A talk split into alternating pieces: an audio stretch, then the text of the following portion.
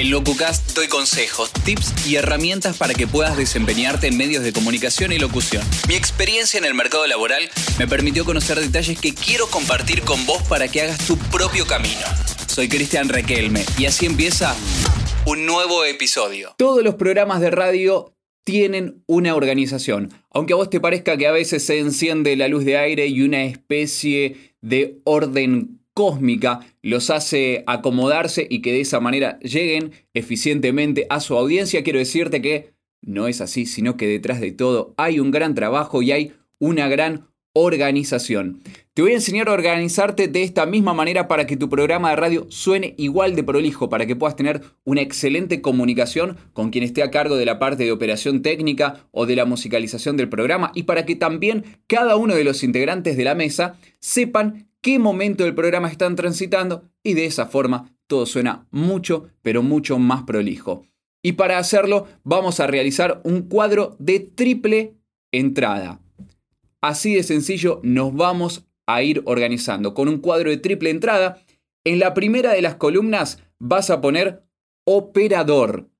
En la segunda de las columnas te propongo que pongas mesa. Y en la tercera tiempo. Y además destacando si el tiempo es parcial o es el tiempo total del programa que estamos transitando. En el operador, en la columna de operador, vamos a poner justamente lo que son las indicaciones para él, para que sepa qué tiene que ir poniendo en cada uno de los momentos de programa. En el ejemplo, ¿sí? yo puse nombre de archivo. Nombre del archivo. Te propongo que vayas eh, nombrándolo ahí a cada uno de los ítems que el operador debe disparar al aire. En la mesa, apertura grabada. Estoy haciendo un ejemplo de programa, así que comienza con una apertura grabada. La indicación entonces para el operador es cómo se llama esa apertura que está grabada en la computadora, así él sabe dónde encontrarla. Y en la columna de tiempo voy a poner el tiempo que lleva esa apertura. Ejemplo, unos 15 segundos. Continuamos, después de esa apertura, ¿cómo va el desarrollo del programa? Imaginamos que vamos a hacer una bienvenida a la audiencia, a los integrantes de la mesa y vamos a dar las vías de comunicación. ¿Qué quiero que suene de fondo? Lo pongo en la columna del operador, una cortina. Y ahí otra vez lo mismo. Pone el nombre de archivo de la cortina que querés que se escuche mientras estás hablando al aire, mientras estás saludando a los oyentes, mientras estás presentando a tus compañeros de programa. Tiempo estimado que va a durar esta presentación, esta bienvenida, cuatro minutos. Y hacemos una barra y ponemos el tiempo total que estaríamos llevando de programa, 4 minutos 15 segundos. Continuamos, nos imaginamos que después de esta presentación, después de darle la vía de contacto a los oyentes, ponemos un tema, ponemos una canción. Nuevamente para el operador, nombre del archivo, ahí se lo especificás, por ejemplo, eh, Soda Estéreo Persiana Americana, y también te lo pones en la mesa, así lo puedes anunciar o desanunciar a la canción. Supongamos que el tema dura 4 minutos y entonces llevamos de tiempo total de programa 8 minutos 15 segundos. ¿Por qué es importante esto del tiempo total? Porque en muchas ocasiones vos querés hacer un programa que dure una hora y cuando estás a mitad del programa te das cuenta que te quedaste sin ningún tipo de contenido y eso fue porque no estuviste justamente calculando los tiempos. Sonó la canción, supongamos, como dijimos recién, soy estéreo persiana americana. Pasamos ahora a la presentación de uno de los columnistas y al desarrollo de su columna. Nuevamente, la indicación para el operador, cortina de fondo.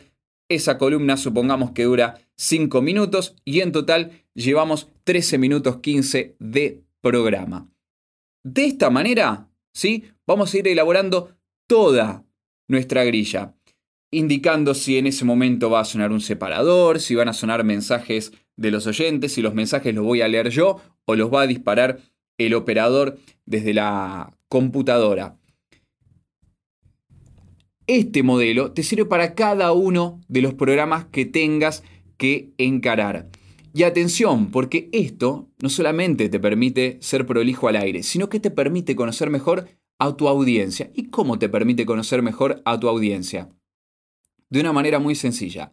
Si este programa sale al aire por una radio online, vos podés tener la estadística segundo a segundo de cómo permanecen tus oyentes conectados. Si este programa lo subís después a YouTube, lo subís a Twitch, podés ver la estadística de a dónde una mayor cantidad de gente que estuvo mirando, escuchando ese contenido y en qué momento la gente se desconectó porque no le interesaba el tema o vaya uno a saber por qué. Pero si muchas personas lo hacen en un mismo lugar, sabes que hay algo ahí que no está resultando atractivo.